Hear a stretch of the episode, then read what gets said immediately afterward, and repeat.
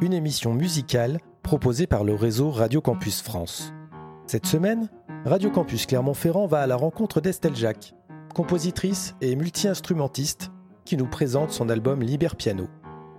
Une interview réalisée par Sébastien et Gabriel où Estelle Jacques nous présentera son parcours musical, la création de son album ainsi que quelques morceaux live. Comment s'est passée l'écriture de ces morceaux? Parce que tu es parti dans plein de directions différentes. Comment est-ce que tu as pu réunir tous ces morceaux en un même projet et comment tu as pu les articuler les uns par rapport aux autres?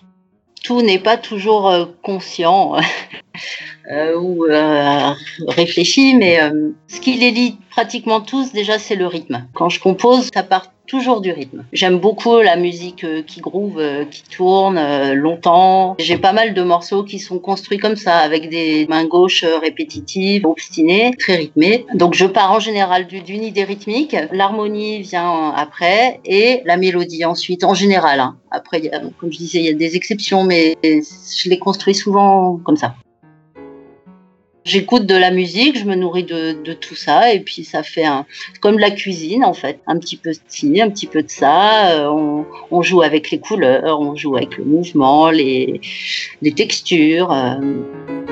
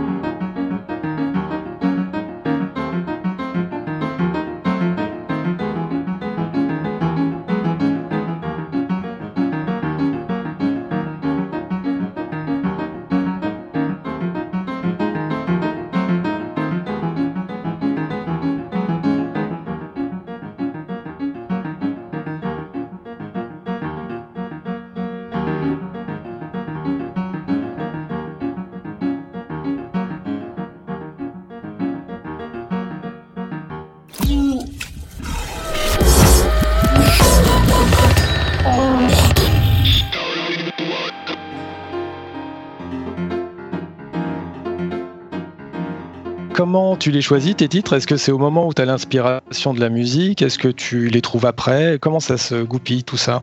Pour euh, certains morceaux, euh, on a trouvé euh, l'inspiration tout seul, mais c'est vrai que c'est très difficile de trouver le titre d'un morceau. Je ne pars pas de l'idée d'un titre pour écrire un morceau.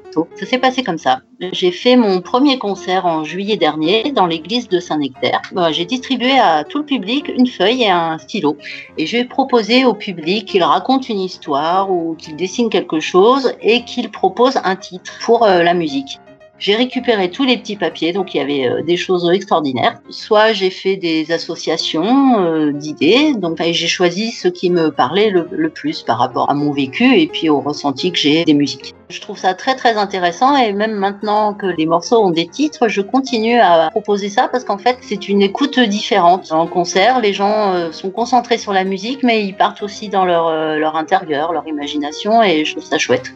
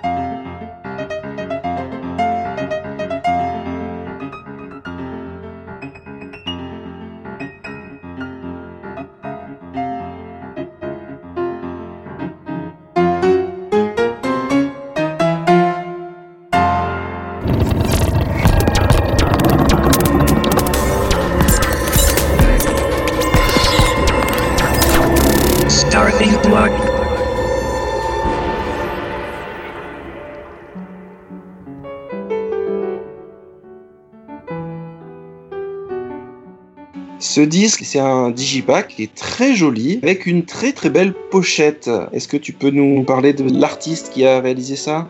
Eh bien, c'est moi-même. Ce sont des dessins que j'ai faits il y a quelques années maintenant. Je dessinais beaucoup avant. Enfin, je faisais toutes sortes de choses manuelles. Ce sont des dessins que j'ai faits à l'encre de Chine. Ce sont des morceaux de dessins différents et euh, j'avais envie de faire une mosaïque. Une amie infographiste, donc Caroline Frasson-Cochet, lui ai envoyé les visuels et elle m'a proposé différentes choses. Je lui avais suggéré cette idée de mosaïque et donc elle m'a fait ça et j'ai beaucoup aimé ce qu'elle a fait.